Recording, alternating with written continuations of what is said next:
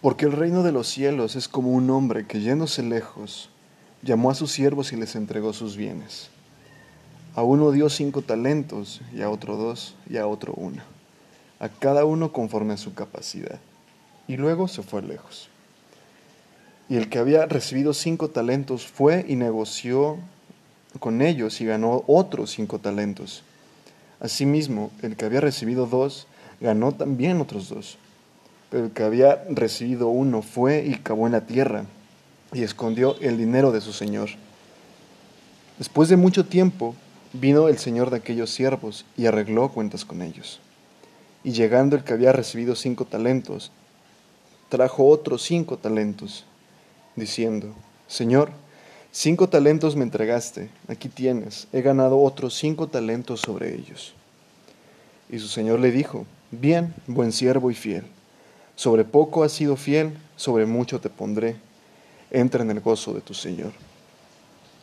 Llegando también el que había recibido dos talentos, dijo, Señor, dos talentos me entregaste, aquí tienes, he ganado otros dos talentos sobre ellos. Su Señor le dijo, Bien, buen siervo y fiel, sobre poco has sido fiel, sobre mucho te pondré. Entra en el gozo de tu Señor. Pero llegando también el que había recibido un talento, dijo, Señor, te conocía que eres hombre duro, que ciegas donde no sembraste y recoges donde no esparciste. Por lo cual tuve miedo y fui y escondí tu talento en la tierra. Aquí tienes lo que es tuyo. Respondiendo, le dijo, siervo malo y negligente, ¿sabías que ciego donde no sembré y que recojo donde no esparcí? Por tanto, debías haber dado mi dinero a los banqueros y al venir yo hubiera recibido lo que es mío con los intereses. Quitadle pues el talento y dadlo al que tiene diez talentos. Porque al que tiene le será dado y tendrá más, y al que no tiene, aún lo que tiene le será quitado. Y al siervo inútil, echadle en las tinieblas de fuera, allí será el lloro y el crujir de los dientes. Esta parábola de los talentos va muy, muy fija conforme a la fidelidad, que es el tema que hemos estado manejando en los, los, los últimos podcasts. Y es precisamente el no confiar. O sea, si ya sabes que tu Señor, que si es algo que es del Señor, de tu Señor, va a proveer aún más, y en vez de irlo a invertir irlo trabajando, vas y lo escondes. Es, es algo negligente e imprudente, porque si sabes que de eso va a proveer, porque si sabes que, que tu estudio, que el compartir la palabra va a generar frutos, sean uno, dos, diez, veinte, pero generarlos al fin. Y, y en vez de trabajarlos y, y en vez de ir poniendo fe en lo que tu Señor te ha dado, simplemente lo escondes y te recluyes.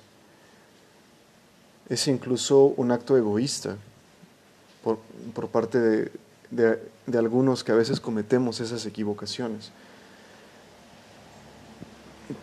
tenemos que estar muy firmes y claros en que las cosas que nos da el Señor no deben ser para nosotros porque al final de cuentas, si el Señor nos está dando todo eso, es para servir a los demás, no para servirnos a nosotros, porque es para compartir la obra y la palabra del Señor a todos los que están a nuestro alrededor, los que nos pueden ver, escuchar, ser un simple testimonio, un simple instrumento para que el nombre de de Dios esté aún más en la gloria y que nosotros seamos los, los llevadores de, de esa tan importante misión debe de, satisfacernos y alegrarnos tanto porque, porque somos escogidos por Dios para, para llevar su palabra, para llevar sus obras. Y si nos ponemos a, esconder esas cosas, a limitar esos, esos dones del Señor, esos talentos que nos da el Señor, creo que es más que claro que algo estamos haciendo mal. En una, en una visión más clara acerca de lo que hemos estado pues, viendo con las últimas tres parábolas conforme a la fidelidad, creo que podemos encontrar tres puntos muy, muy importantes, que son las, que, las que nos llevan fielmente a, a confiar en lo que nos da el Señor, en lo que el Señor nos está confiando a final de cuentas.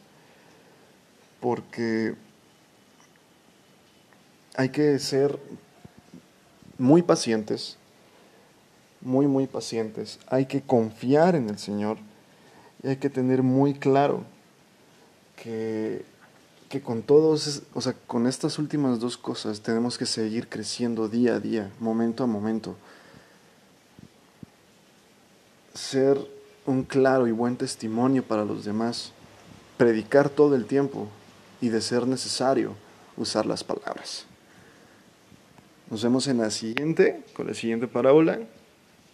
Así que hasta pronto, adiós, bendiciones.